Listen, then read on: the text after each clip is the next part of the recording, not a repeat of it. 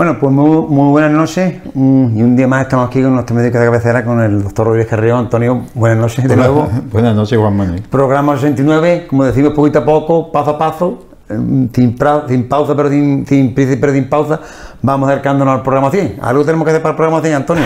Ya, está aquí, ya está aquí, ya lo celebraremos. Eh, ¿Qué día de calor más malo, no, Antonio? Y ya parece ser que la segunda ola de calor está encima y bueno, está encima, parece ser, ¿no? Que es que está, que, está. Es decir, pero es que es normal, es normal, aunque parece ser también que los últimos años el cambio climático se está haciendo notar. Ah, por ahí iba yo, porque el cambio climático está aquí ya, que no nos queríamos que no, pero está aquí ya, ¿eh? Sí, sí, es decir, no solamente en la zona de la Sierra de Cádiz o en Andalucía, sino que a nivel global, muchas veces cuando vemos los glaciares o cuando vemos los osos polares que, que cuando ellos van a cazar eh, las focas y demás se suben en los pámpanos de hielo y ahora ya casi no hay pámpanos donde ellos subirse para cazar. Y algo está cambiando, o, las inundaciones. Hay lluvias torrenciales, fuera de tiempo, en lugares que no tampoco que son de mucha agua, ¿no? Y eh, dice, bueno, pero de todas maneras, para el tiempo que nos queda, bueno, pero que quedan nuestros hijos, nuestros nietos y en general todas las generaciones. no podemos cargarnos eh, todo lo que. Hay que decir, pensamos de Antonio, el legado que dejamos a, nuestros descendientes. Sí. Y ya digo, el cambio, y es que el cambio climático muchas veces dice, bueno, que sube la temperatura, pero es que eso es debido a una serie de cosas que no se están haciendo bien y que estamos dando quizás prioridades a cosas que, no, realmente no son tan prioritarias y que son las que están causando muchas veces eh, esta situación. Entonces el tema, aunque, aunque, no tenga aunque parezca que no tenga nada que ver, si lo tiene, el reciclaje con la salud creo que guarda una, una, una buena o están interrelacionados. Muchísimo. Es decir, eh, últimamente, mira, aquí, por ejemplo, en la Sierra de Cádiz, desde hace un, tiempo para acá, se está haciendo una gran campaña de una gran labor que se hizo para conseguir, para, en este caso, la Sierra de Cádiz, eh, la implantación gradual de un sistema de, de recogida de residuos de fábrica, pero fundamentalmente también de los domicilios privados, para hacer un bioreciclaje o un reciclaje. Y se, bueno, pero eso para, para qué? Para separar los plásticos y reutilizarlos, o, los cristales de las botellas y reutilizarlos, para hacer abono. Bueno, en parte para eso, para utilización de las materias primas eh, y darle una segunda vida. Pero también por otra parte es para la salud. Cada vez que la basura o los residuos en general se llevan a un centro de, de, recepción, pues eh, hay que destruirlos o una de dos, o se reciclan o hay que destruirlos, o se entierran.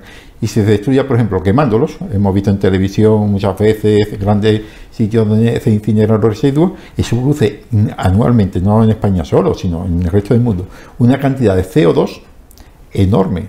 Nosotros, eh, el CO2 es el gas que se, que se produce en la combustión y hace el efecto invernadero, va creando una capita, aunque no lo veamos, va creando una capita eh, en, la parte alta de la atmósfera y que impide que los rayos solares y el funcionamiento de la Tierra sea el adecuado y se crea como un invernadero, como si hubiera un plastiquito encima de, la Tierra, ¿no? De, la esfera terrestre. Y eso va creando el efecto invernadero. Es como si hubiera un plástico y cada vez la temperatura de la Tierra va aumentando.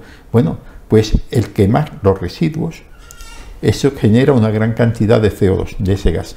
Y eso afecta a efecto invernadero, a la salud. Porque es que además ese eh, no solamente CO2, otros gases que unido a lo que sueltan los coches, a lo que suelta la fábrica, todo eso va creando una atmósfera, sobre todo en ciertas zonas, eh, insalubre, que afecta muchísimo a la salud.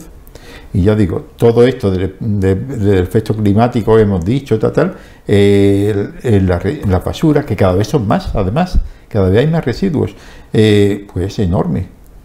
Tú fíjate, muchas veces hemos visto en el mar la cantidad de plásticos, de, toallitas de, de estas de las manos, de, estas, de pañales, que van al residuo muchas veces porque no se utilizan bien y están contaminando los mares. Y muchos eh, animalitos de los mares por ejemplo, peces, peces grandes, tienen microplásticos que han tomado al comer ellos, ingieren, y esto después pasan los microplásticos, que son microscópicos, plásticos que no vemos, pero que van en los animales que lo han consumido, después van a nosotros. Y nosotros no sacamos esos microplásticos por no haber hecho un buen reciclaje de los productos. Plásticos a un lado, eh, alimentos a otro, minerales, en fin, eh, hierros a otro. La importancia que tiene esto. Y después económico Porque, por ejemplo, aquí en la Sierra de Cádiz o en otras localidades donde haya reciclaje adecuado, cuando eh, ya desde la casa se está separando en los diferentes bolsitas o los diferentes cubitos materia orgánica, es decir, restos de comida, en otros son los plásticos, en otros son los cartones, por ejemplo, pues ya ese trabajo lo llevan eso de casa. Cuando se lleva al depósito, pues ya hay una gran cantidad de materia separada, cuesta menos. Es que los ayuntamientos, cuando llevan los transportes al sitio de recogida, tienen que pagar por cada tonelada de residuos a los ayuntamientos le cuesta un dinero que pagamos nosotros con nuestros impuestos. no, al ciudadano, al fin y al cabo. Sí, lo paga el ayuntamiento, pero no, el ayuntamiento no lo cobra a nosotros. Y si, y si ya llevamos menos residuos porque lo hemos reciclado, hay personas, yo por ejemplo tengo un poquito de, jardín y nos dieron, eh, se solicitó un, recipiente para eh, compostaje de ciertos alimentos. Pues eso ya se, se hace abono lo utilizamos para el jardín, para las macetas, para lo que sea pues eso es menos peso que se lleva al lugar de recogida. Hay que pagar menos cantidad eh, el ayuntamiento y nosotros por esos residuos. Si eso se hace a gran escala, pues eh, los ayuntamientos, los municipios se ahorran mucho dinero que revierten en los ciudadanos, en hacer mejores calles, el acerado, mejores plazas, mejores instalaciones escolares, en fin. En beneficio de todo, en, en beneficio de todo. Lo único que hay que ver, si quieres tratamos ese un poquito, es que, cuáles son los errores que están cometiendo. Hombre, claro. Yo, por ejemplo, he estado hablando eh, con el inspector de toda esta zona, que es Enrique Piedra, me ha dado una información completa y le he preguntado por algunas preguntas que, como médico, me han hecho algunas personas que aquí en Ubrique me conocen, Antonio, mira, y respecto, por ejemplo, ahí se, bueno, nos han repartido, ya esto va por tramos, no se hace todo de golpe, mm. unos cubitos, uno verde, otro marconcito con una... para, para, esto, me han dado unos tositos, eh, una información con colorines, con dibujitos explicando cada cosa. Digo, bueno, después de todo eso, ¿qué errores hay? Dice, mira, Antonio, eh, los principales errores que hemos visto son que hay personas que no se informaron bien o no ven bien o no, no entienden bien y entonces a lo mejor eh, los días que son para recoger alimentos, restos de alimentos, de comidas, me ponen papeles. Y cuando hay que recoger plástico, me ponen comida. Y se equivocan en eso. Pero eso al principio. Después, poco a poco, tampoco se exige, eh, pero poco a poco van comprendiendo, uno a otro se van explicando, y además van leyendo ya despacio y además y lo apartan los días que le corresponden. Y sí, y hemos visto una gran eficacia, que al principio cuesta a lo mejor un poquito de trabajo y de, y de hábito, porque se le han retirado los contenedores donde ellos iban, echar las bolsitas, y ahora eso de poner eh, el cubito en la puerta de su casa, después retirarlo, parece como que hemos vuelto atrás hace 60 años, cuando te recogían el cubo de la basura. Y pues no, es que ya mm, como va en su bolsito de plástico, no hay olores, no hay moscas, y se le vierten y además crean puestos de trabajo, porque hay personas que le hemos tenido que contratar, mm, porque lo dice la normativa, personas que lo van recogiendo. Como tú bien dices, claro, estas son cosas nuevas, novedosas. Estamos ya habituados a un tema de, recogido con los, contenedores, tu bolsita y el contenedor, pero ahora y más creo que es Europa quien lo ha, lo ha impuesto, lo ha ordenado. Es impuesto, ¿eh? que no es, voluntario. no, que es impuesto, claro, pero todo viene a raíz del, más que lo económico, es al cambio climático, para, para intentar paliar un poco el cambio climático. Y viene impuesto no solo en España, viene impuesto en toda la comunidad funciona europea. ¿eh? en muchos sitios, en muchos sitios de Europa, muchas, ya funciona al principio como todas las cosas, y además tanto que es impuesto que esto tiene sanciones. Sí, sí, sí. Y dice, mira, la sanción al principio es un poco más suave, que la primera vez son 300 euros. Es decir, personas que, por ejemplo, saque la bolsita de la basura, no hay contenedor. Ah, se han llevado los contenedores, pero a mí me han dejado los cubitos. Ah, ya no estar con los cubitos, yo pongo aquí la bolsita donde estaba antes el contenedor. Pues como te cojan, son 300 euros la primera vez. La segunda son 900 euros. 900 euros por dejar la bolsita donde no debe. Hombre, si no me ven, bueno, que no te ven, ¿no? Pero como te vean o te denuncia alguien, Antonio, es como pasar el impuesto. Es, como el que va a robar. Si no te cogen, pues, pues mira, pero si te cogen. Porque a lo mejor algún vecino, no menos te cogen, pero algún vecino, oye usted, mire usted, aquí todos los días un vecino mío. Uy, ahora con los móviles no vean. A un vecino mío le está dejando toda la porquería ahí. Y ahora vienen los perros, los gatos, se cogen, abrir la bolsa y dejan toda la calle.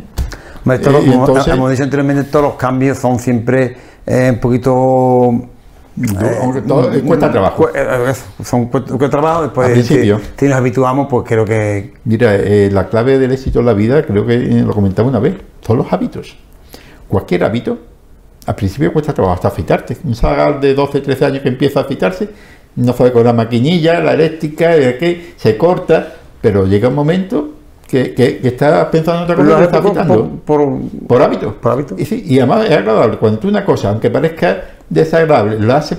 Yo pongo muchas veces, y me parece que lo he comentado alguna vez, eh, las muchachas, las chicas, que a lo mejor eh, en su casa nunca ha hecho las faenas normales de hogar, ha hecho cuatro cositas porque está estudiando y, Y- la y- madre no lo deja que la y haga, además ¿verdad? estudia sola, ¿no? No, no, y se casa. Y tiene un niño. Es decir, ella que nunca limpia la caquita de un pañalito, ¿verdad? que, oye, el calzoncillo del marido, meterlo en la lavadora. A todo se acostumbra uno. A todo se acostumbra. Y llega un momento en que coge la lavadora, mete la ropa, el pañalito, y, pero igual pasa con los hombres. Hoy los hombres, gracias a Dios, pues como trabajan también, eh, ya es normal que trabaje la esposa o la compañera y trabaje el hombre, pues se reparte la, la casa del hogar. Y el hombre que no sabía hacer, antes hacer nada, a lo mejor algunos saben, ¿no? Lo enseñó las madres, pero empiezan a ayudar a la mujer y dice, oye, y a fregar, y a esto, y a lo otro, y a la fregona. Y al principio es torpe, pero después a todo se aprende. Es el hábito, Antonio, como dice el refrán, la necesidad obliga. totalmente. Y, y lo que es desagradable al principio, después ya no es tan desagradable, es normal. Tenemos que volver, Antonio, al tema COVID. Ya lo hemos dicho mil Pero veces. un momento, te iba a comentar una cosa ya para terminar Sí. respecto al biorreciclaje. Que hay personas que me han dicho, bueno, y cuando en un bloque de pisos, hoy, pues un bloque, o hay ocho vecinos, o diez en un bloque eso, ahora cada uno saca su, su cacharrito, lo pone allí en medio, ahora como yo sé cuál es el mío, el tuyo, que hay que ponerle un nombre y además está más sucio, me lo han cambiado.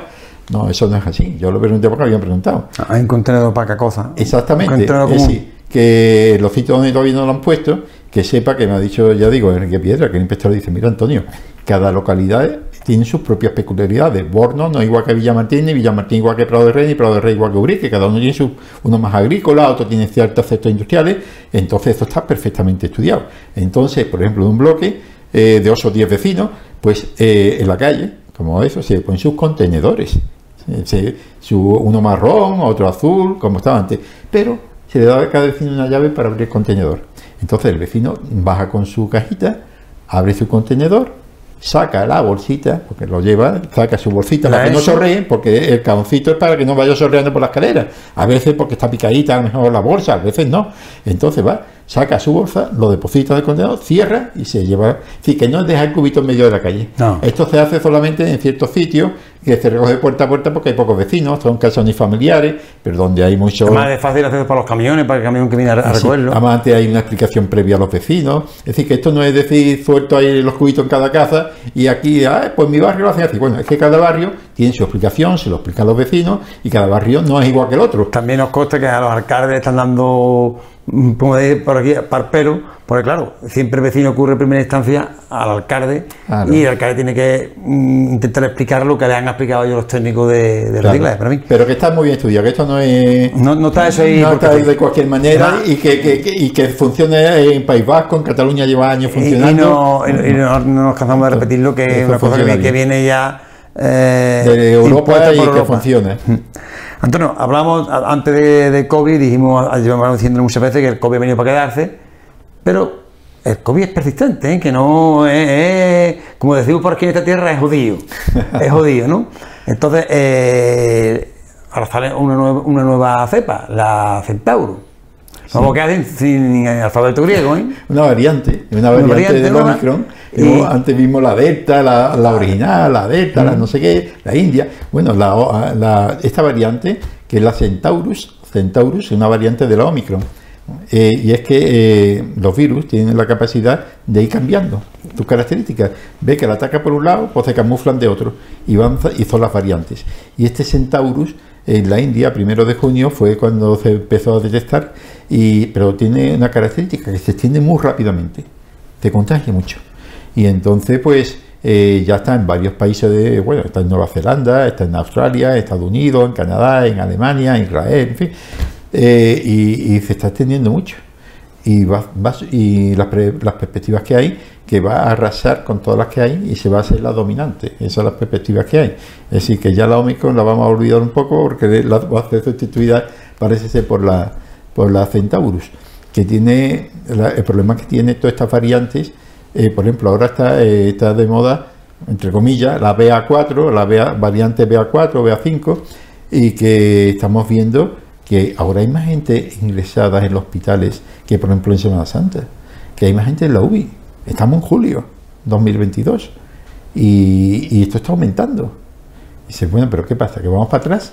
¿Esto cómo puede ser?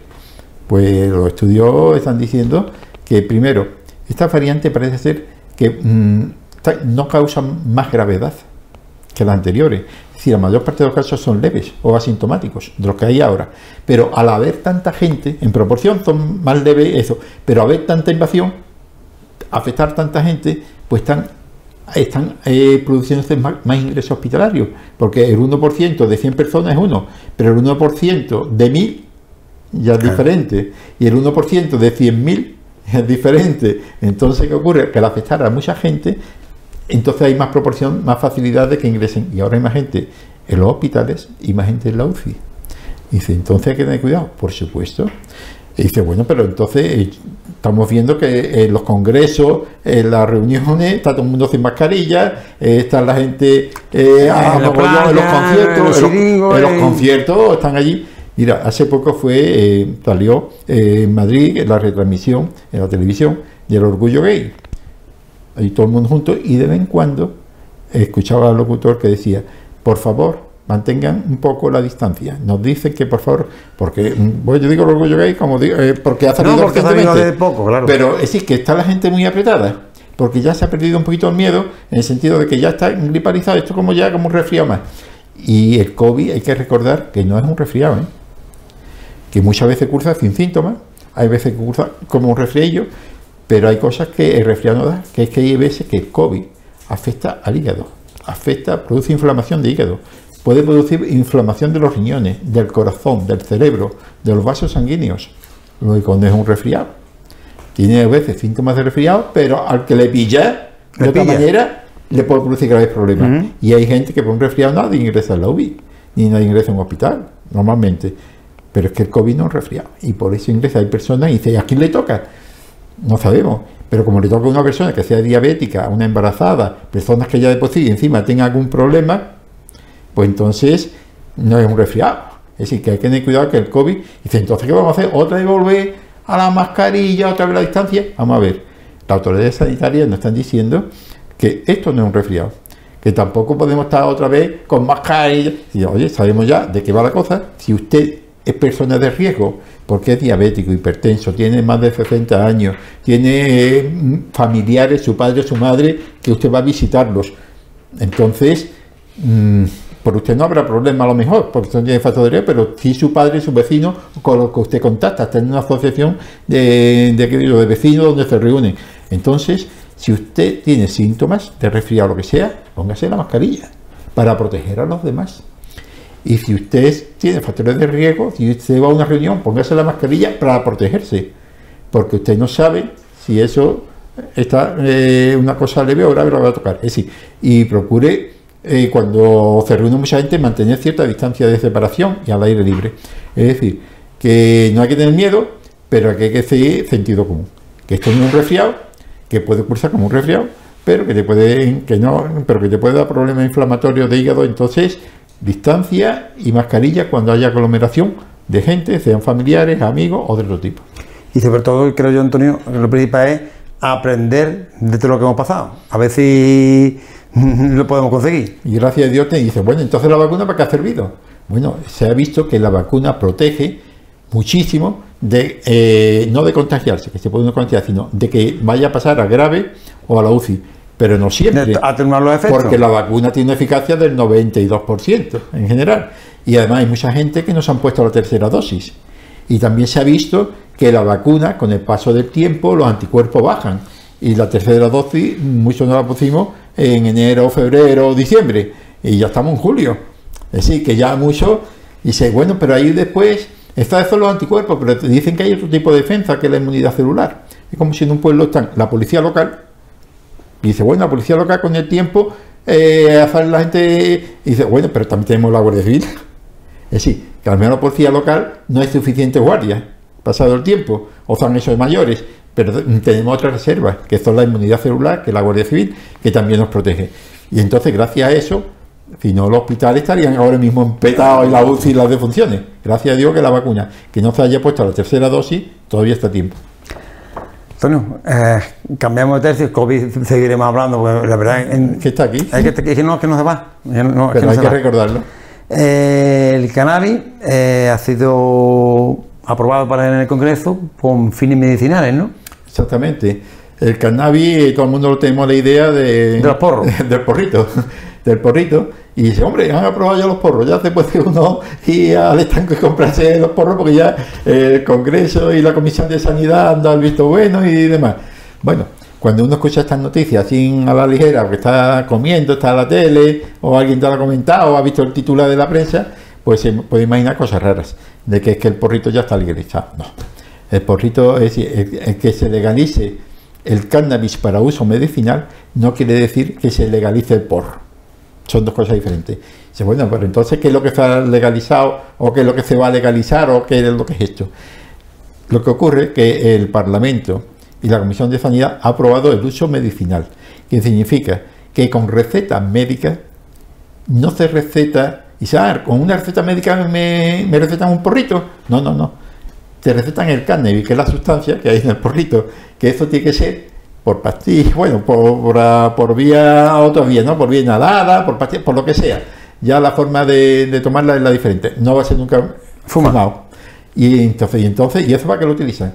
Pues esto se va a utilizar porque se ha visto que el cannabis tiene, eh, como todas las cosas, tiene sus cosas buenas y sus cosas malas, pero tiene un efecto medicinal para el dolor, por ejemplo, y para ciertas infecciones, para ciertas enfermedades que, que las mejora o por lo menos los síntomas, eh, como son la esclerosis múltiple, como son, por ejemplo, eh, la epilepsia reverde, ataque epiléptico reverde, como son, por ejemplo, los dolores eh, en el cáncer, o, a veces no cáncer, de pacientes crónicos que tienen un dolor intensísimo y el cannabis le puede aliviar.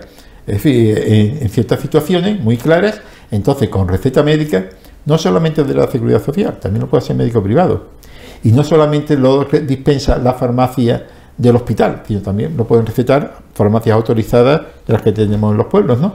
Ahí se puede recetar con receta médica y eso sí, eh, también se aconseja dentro de esta normativa que sean médicos que tengan una, formación especial en el uso del cannabis, que tampoco es eso de escoger cómo hacer una pastilla y ya está, sino que tengan conocimiento de las indicaciones, en fin, como una cosa nueva, novedosa, en, bueno, novedosa en España.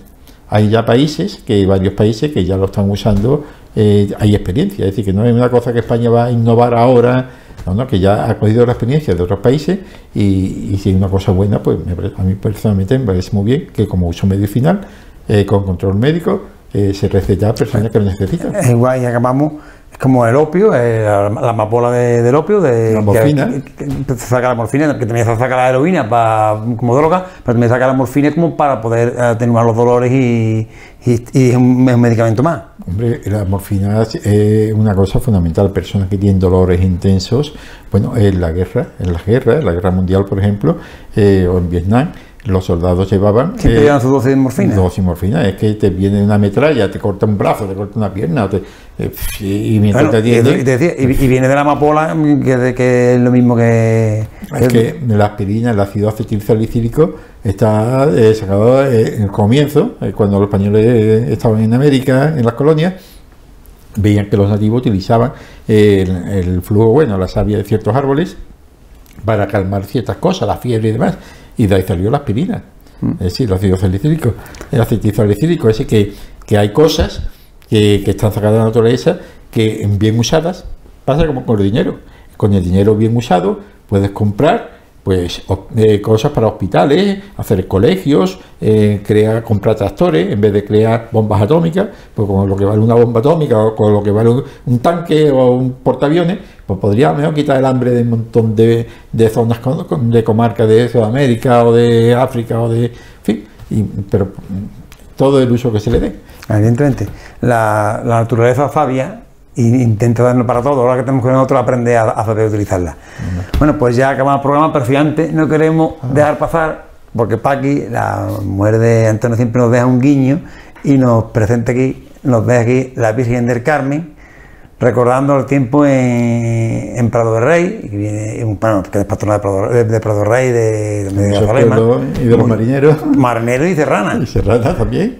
Y nos deja Y tenemos aquí. aquí a la, a la Virgen del a Carmen. la Virgen del Carmen. Bueno, tenemos a su niño, además con un vestidito que le hizo eh, una amiga nuestra, María Barrero, que el ot- en otra ocasión dejó para aquí, aquí una- unos Sí. bordaditos de ella. Eh, María Barrero pues le hizo este vestidito que lleva ahí el niño Jesús de la Virgen del Carmen, patrona que ahora celebran en Prado de Rey su fiesta y en tantos pueblos. Así que un cordial también. saludo en Grazalema. Eh, un cordial saludo y, y felicidades a todos los grazalemeños, a todos los pobladores y a todos aquellos que celebren Y- y todas eh, las la ¿eh? onomástica. Y a todas las Carmen. Y a todos, todos los onomásticas, Carmen eh, y todos los Carmelos, que, que utilizan eh, este bonito nombre para, para llevarlo. Es que, es que Antonio lleva en el corazón un trocito de, de, de Prado de Sí, Rey. Mucho. Pues nada, pues Antonio, como siempre, muchas gracias por atendernos y hasta el próximo programa. Hasta el próximo programa. Muy buenas noches.